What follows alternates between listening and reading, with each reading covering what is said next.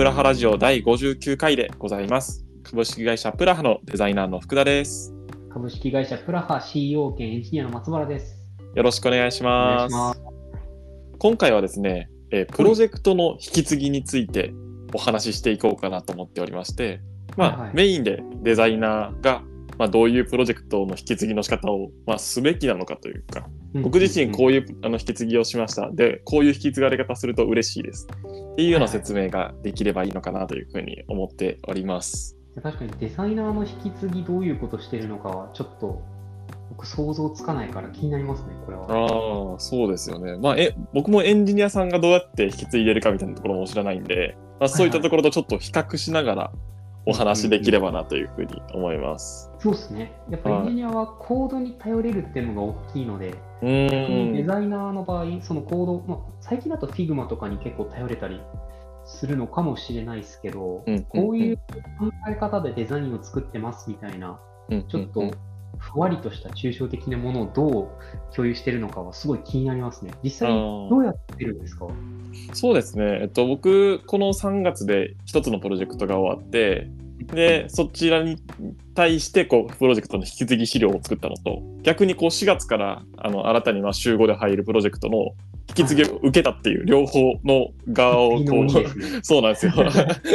経験したっていうので、まあ、僕はい個人としては、あの、3つくらい資料があればいいのかなと思っていて、はいはで1つ目はデザインシステムの説明資料ですね。い。デザインシステムの説明。はい。はい、でこれは、まあ、基本的にどういうコンポーネントを使ってますとか、まあ、うん仮にアトミックデザインをこう使っていたらそれってどういう構成になっていますみたいなところのあの説明を書く資料ですね。うんうんうん。で、まあ、これに関しては基本的にデザイナーはデザインシステムを流用していけば大体こう同じようなこう画面のなんてテイストを作っていける。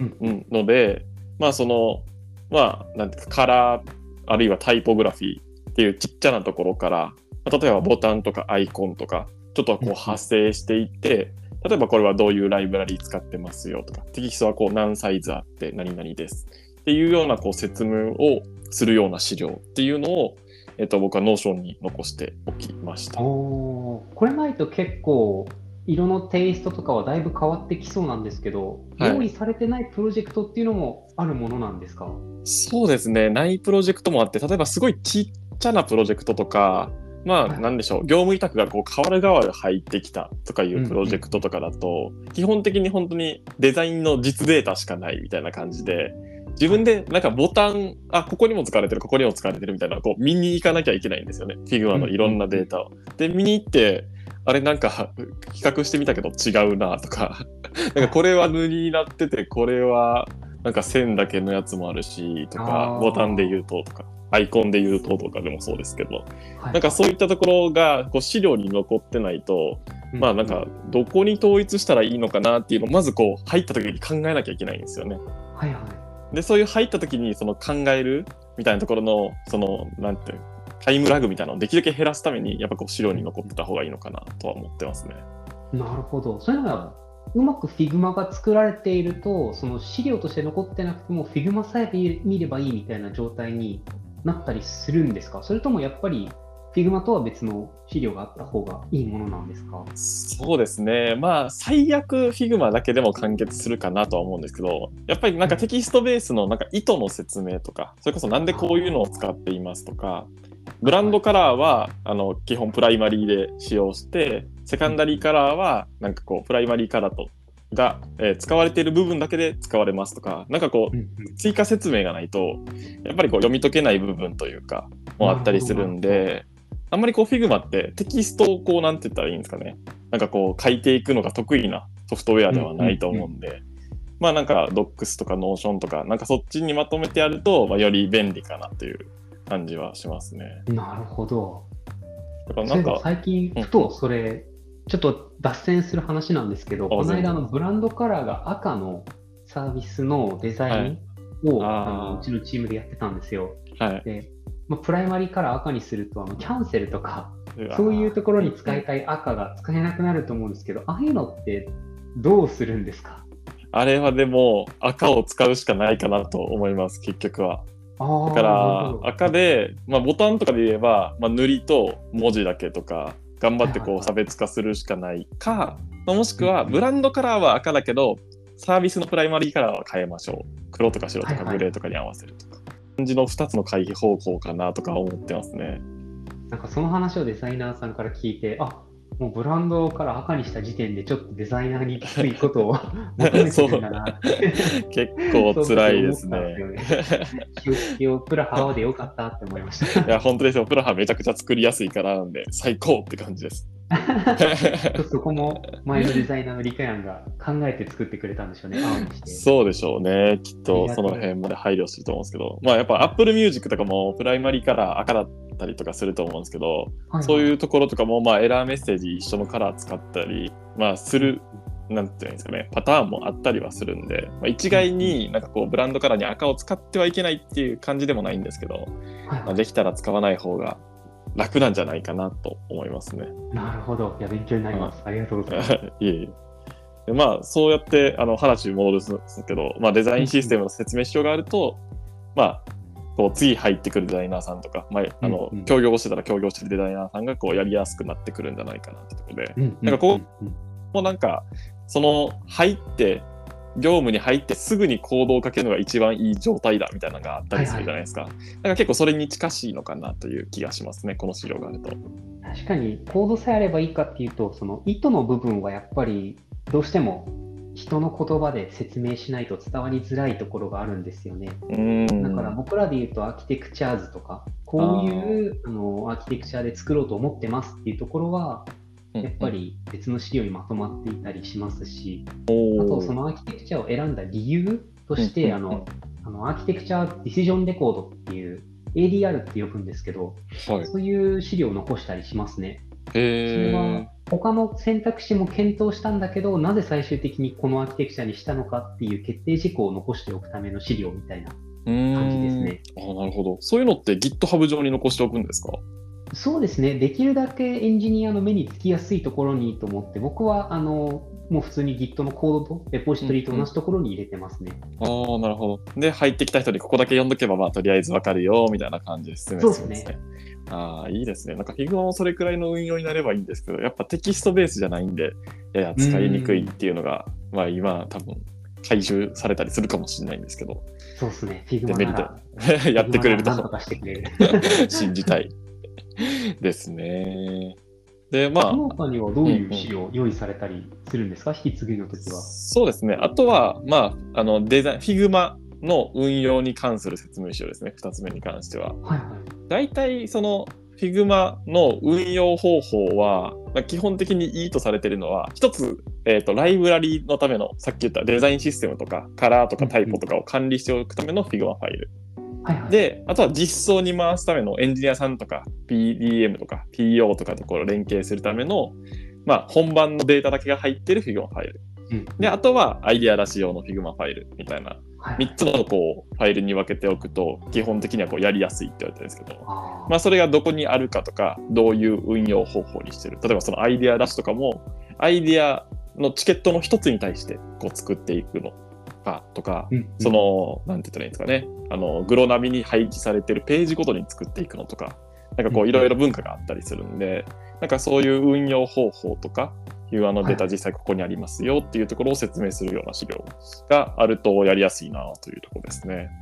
最近だと Figma トークンズとかで、その Figma 上で定義されているスタイルがそのまんまコードに反映されたりすると思うんですよ。だからよりなんか Figma を正しく作ることが求められてきてるけど、なんかそれまでデザイナーには求められなかった考え方だったり、その運用をしっかり詰めるみたいなところが求められるのって結構酷だなって気もするんですけど、なんかそれはやってて、Figma なんか求められることが増えてきた分、ちょっとうルんール作ったり守るの大変だなって感じたりするものですか？まあそうですね。簡単には作れなくなってきてるなっていうところはもちろんあるかなとは思いますね。まあただやっぱり何ですかね。デザイナー側も作っておくと、その他のファイルとかにすぐ反映させたりとか、うんうんまあカラーコードをなんかこうコピペする必要とかなくて、Figma トークンズからこう引っ張ってこれば自動的にそのあのデータがカラーに従ったりタイプに従ったりみたいなところができたりするんで、まあ最初めっちゃ作るのめんどいとかなるんですけど、慣れてしまうとそっちの方が楽みたいな、後の方の加速度は上がるかなという感じですね。なるほど、なるほど。うん。あともう一個思ったのは、エンジニアとかだと、そのコードに対してあのリントっていうものを結構当てるんですね。リント。でこれは何かっていうと、その、なんでしょうね、ルールをあらかじめ決め決めといてうん、それから逸脱したコードの書き方をしたら、機械が自動的にあの修正できたら直すし、あのできなかったへら、いや、これはもうおかしいよっていうのを指摘してくれるようにできるんですよ。ーすごい。ルールから外れたことがそのそもそもできないっていう仕組みを作れるんですけど、へえ。まあフィルマとかってそういうのはないと思うんですよ。そうですね。ないですね。ないです。人の手で守っていくしかないってなると、資料の重要さがまたちょっと違いますよね。そうですね。だから、なんて言ったらいいんですか、それこそなんかスペーシング？その、あ、うんなんとか、まあ、ここのパディング、ここのマージンはとか、そういうところが若干こうスタイルに効いてきたりするんですけど、そういうのまでこう細かく何ピクセルと何ピクセルと何ピクセルが使えますとか、こう資料に残っていると、結構やりやすいなっていうところはあったりしますね。で逆に手作業でしかないんで、なんかそこの、こう、なんて言ったらいいんですか、引き継ぎができてないと、じゃうん。うんちょっとずつこう崩れていくというか、あ前のデザイナーさんそうやってやってたのに、なんか新しい人に引き継いでないから、徐々にそれが壊れていって、まあなんかなくなってしまったみたいなのもあったりするんで、うん。ああ、やっぱ行動めっちゃ便利っすね、その話聞くと。まあでもそこまでできたら逆になんか、なんて言ったらいいんですか、人の手を介在する意味がなくなっちゃわないんですかね？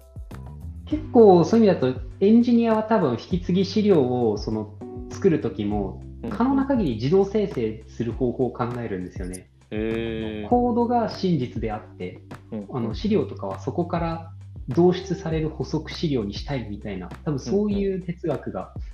強いと思うんですよ、エンジニアは。うんなるほどだか。ら、人間が手で書かなければいけないことっていうのは、コードでは表現しきれないことに限られてくるイメージがありますね。それ以外はできるだけもう自動化しようっていうのが多分、大体のエンジニアの引き継ぎの方法なのかなって気がしますね。へえ、そうなんですね。じゃあ、あんまり、なんて言ったらいいですか、俗人化しないというか、うん、そういうところ、コードの書き方とかはい。も、なんか、基本的に全員が統一して書くのが良しっていう感じなんですか？そうですね。ももう言語によっては、それこそ語言語とかも書き方結構バチって決まってるんで、誰が書いても同じような書き方になるっていうところが売りだったりもする。なるほど、なるほど。まあそういった方が、まあ、あの、なんていうか、負債がたまりにくかったりするっていうところの良さもあったりするんでしょうね、そうですね。無駄な喧嘩も起きないですしね。僕はこう書きたい、私はこう書きたいっていうのが起きないっていうのも、うんあありがたいところですね。なるほど。あ、そうなんですね。なんかそこはデザインはやや違うかもしれないというか、まあ人によって面白いアイデアが出たりするとかもあったりするんで、かかっちり決まっているよりかは、ややふわりとしたフレームとかの方が作り、作りやすいというか、いいものが出てくる環境にはあるのかもしれないなとは思いました。うんうんうんうんそこら辺はちょっと職種による違いがありそうな気がしますね。うん、そうですね。で、あとあと、どういうものを用意するんですか、あと、まあ、最後の3つ目は、まあ、デザインフロー、どういうイベントがあるかっていうところの説明資料ですね。でえー、と基本的にデザインレビューは、まあ、週1とか、まあ、毎日やってますとか、いろんなところあると思うんですけど、うん。こういうところでやっていて、で、そのデザインレビューが終わった後のデザインは、さっき言ったその Figma ファイル、どこに入れてください。で、うん。Figma ファイルに入れたら GitHub にその仕様を書くのか、それともまあ別サービス、プロダクトボードとかなんかいろんなうん。うんトレードとかいろんなサービスあると思うんですけど、どこに書くのかっていうところで、うんうん。まあどういうことを書いたらいいのかとか、なんか仕様としてどういうことを書くべきなのかとか、なんかそういったところをこう記載してあげて、まあ今エンジニアさんが多分デザイナーがこういうやり方してるっていうところでやりやすい方向方法があると思うんですよね。でそれが新しい人が入ってきたがためにその文化を変えちゃうというか、なんかこの人の仕様の書き方なんか変化不意とか、なんかうまく伝わらなかったみたいなところをこう避けるために、そういうデザインフローの説明資料を作ったりしますね。はい。うんなんかデザインチェックとかはなんとなくイメージつくんですけど、そのデザインチェックするときって、Figma の例えば書き方とか作り方とか、そういうところまで見てたりするんですか？これはちゃんとこのコンポーネントを使ってくださいとか。デザイナー同士だとしますね。ああ、なるほど。なんか、それこそ、なんていうんですか、そっから新しい新機能を作ったりとかすることもあったりするんで、なんかこう、コンポーネントが使われてないと、わざわざ自分でもう一回スタイル当て直したりとか、なんかこう、はいはい新しいコンポーネントを使った時に反映されてなかったりとか、こ。う、めんどくさかったりするんで、だからデザイナーがこうダブルチェックで、デザイナー同士で見たりとかすることは多いかなという感じですね。いや、大変ですね。今回あなたが手を加えた範囲どこですかって聞いて、ここですって言って、そこをちゃんと正しい Figma の使い方してるかっていうのを、人が見に行かなきゃいけないってことですよね。そうですね。エンジニアさんだとあんまりそういうことはないんですか？やっぱ Git が便利で、その差分とかちゃんと見せてくれるんですよね。ここ、このコードをこの人は変更しましたよって差分がしっかり分かってるので、うんうんそこだけ見ればいいっていう安心感があるんですよね。ああ、なるほど。デザインだと、それ、そこまで多分差分明確に今後の Figma 出てくるのかもしれないですけど、まだないとすると、結構デザインのレビューの仕方とかも引き継ぎ資料としては大事になりそうですね。そうですね。なんかコンポーネントちゃんと正しく使ってますかとか、うん、なんかこう、グループとフレームとかいうのもあったりするんですけど、ほぼほぼ同じ機能なんですけど、フレームの方がややこう使い方が、なんていうんですかね、いろんな方法があったりするっていう特徴があって、基本グループではなくフレーム使いましょうとか、なんか細かいなんかそうルールがあったりするんですけど、そういったところもこう書いてあると、まあ、よりあのこ今後の運用、Figma の運用方法としていい方向に向かっていくと思いますね。ああ、なるほど。うんなんか、その、エンジニアだと、例えば、Airb とかが提供しているリントのそのルール集みたいのがあったりするんですよ。ああ、なるほど。ある程度その信頼がおける企業が乗っ取っているルールはこれです。これをみんなも強制しますよって言って自動的にそれを強制させるとか、なんかそういうことをよくエンジニアやるんですけど、デザイナー間でもまあここのルールに従っておくかみたいな Figma 運用ルールとか代表的なのってあったりするんですか？ああ、どうなんですかね。これ、なんかライブラリとかはあったりするとんですけど、その、どういう作り方をしましょうみたいなんて、結構デザイナーとかデザイン会社もあんまりこう公開してるものが多くないので、へーこう、公開されてるのあんのかな僕は知らないだけかもしれないですけど、あんまりそういうの見たことないですね。もし知ってるよっていう人は、あの、コメントください。僕も知りたいです。知りたいですね。はい。なんかでも最近の福田さんとかしおりさんとかの仕事見てると結構エンジニアに近づいてるなっていうし気がするんですよね。なんか Figma 自体の性質がそうですね。に近づいてる気がするから、もしかすると僕らが使ってるツールとかもゆくゆくどんどんデザイナーの世界にも進出していくのかもしれないですね。うん、そうですよね。まあでも、なんか、なんて言ったらいいんですか、こういう方法で作っていくと作りやすいですよみたいなチップスは結構世にひ広まってたりはするんで、なんかそれを踏襲してみんな同じ方向である程度作っているような感じはしますね。でそれを Figma がどんどんどんどんこう便利な方向はい、にしているので、その便利な方向にデザインが乗っかっていくと、自動的にその作り方で作っていくみたいな、うんなうんうんちょっと言葉で説明難しいんですけど、なんかそんな気がします。そしてそういう、こういうふうに作るとやりやすいよっていう有益な Tips を提供しているのが福田さんの Twitter っていうことですよね。そうですね。僕のツイッター、フォロワーが今、絶賛少ないので、ぜひ、あの、フォローしてください。RYTFKD でやっております。RYTFKD。はい。りょうた福田ですね。あ、なるほど、デザイン大魔王っていうアカウントのやつで。い。いやいやいやいや、デ ザイン大魔王で検索したときに出てこなかったらどうするんですか？あのそういったところで情報も公開してるので、よかったらフォローしてください。フォローしてください。はい。というわけで、今回はプロジェクトの引き継ぎに関してでございました。はいはい。ありがとうございました。ありがとうございました。